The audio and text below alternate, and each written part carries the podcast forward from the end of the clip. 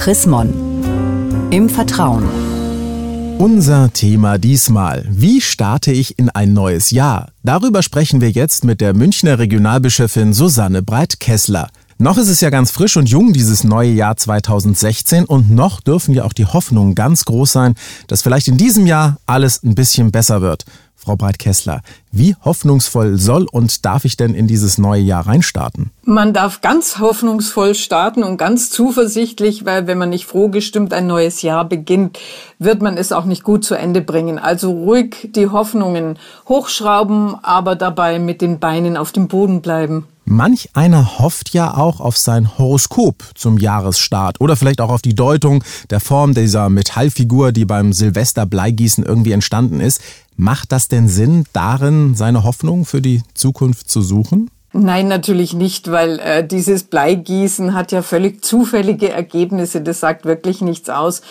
Und wenn man Horoskope genau liest, sieht man, wie allgemein sie sind und wie unverbindlich. Also das hat keinen Einfluss auf unser Leben. Trotzdem gibt es ja viele Leute, die sich dadurch ein bisschen durcheinander bringen lassen. Warum das denn? Ja, sie möchten gerne ähm, eine Leitlinie für ihr neues Jahr haben und denken, was ihnen da von außen her zugesagt wird, das stimmt auch. Und dann nehmen sie aber leider die falschen Richtlinien für sich her. Apropos Richtlinien. Alle Jahre wieder wählt ja auch die Ökumenische Arbeitsgemeinschaft für Bibellesen einen Bibelvers zum Jahresstart aus. Ist das nicht vielleicht auch so ein bisschen Schicksalslotterie auf christlich? Der Vers wird ausgewählt, da wird aber schon nachgedacht, was könnte für ein Jahr passen. Und ich finde, die biblischen Einsichten sind auf jeden Fall handfester und stabiler als ein Horoskop oder Bleigießen. In diesem Jahr kommt der Vers ja aus dem Alten Testament, aus dem Buch Jesaja 66, Vers 13. Gott spricht, ich will euch trösten, wie einen seine Mutter tröstet. Was sagt Ihnen denn dieser Vers? Also für mich ist es einer, der mich beruhigt, weil ich weiß, dass das Leben auch mancherlei unerquickliche Überraschungen bereithält. Manche meiner Jahre waren auch schon voller Leid. Und wenn ich dann darauf vertrauen kann, dass Gott mich tröstet und mich hält und mir Kraft gibt, dann gehe ich auch diese Monate etwas gelassener an oder zumindest so in der Zuversicht, dass ich es schaffen kann, was kommt. Muss denn so ein Text immer aus der Bibel sein, der einen ein ganzes Jahr begleitet oder kann der auch woanders herkommen? Natürlich kann man auch sich mal überlegen, ich habe einen tollen Film gesehen, da war ein Satz dabei, der mir wichtig ist oder es gibt ein Gedicht, das ich sehr liebe und das mich begleitet.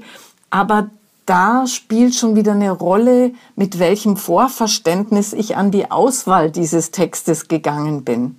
Und ich finde es immer schön, wenn einem von außen her was zugesagt wird. Das ist so ein bisschen wie bei der Konfirmation oder bei einer Trauung, wenn man sagt, ach, zum Pfarrer, such du doch mal was aus, sag mir mal was zu. Oder der Segen im Gottesdienst, der mir auch zugesagt wird. Ich finde, das ist wie ein Geschenk. Jetzt lassen Sie uns mal ein bisschen Mäuschen spielen. Wie sind denn so Ihre Hoffnungen für diesen Start ins neue Jahr 2016 und woraus ziehen Sie ganz persönlich für sich diese Hoffnung? Also ich hoffe, dass mein Mann und ich gesund bleiben. Das ist für mich das Aller, Allerwichtigste. Dann hoffe ich noch sehr, dass wir eine neue Wohnung finden, weil wir eine brauchen.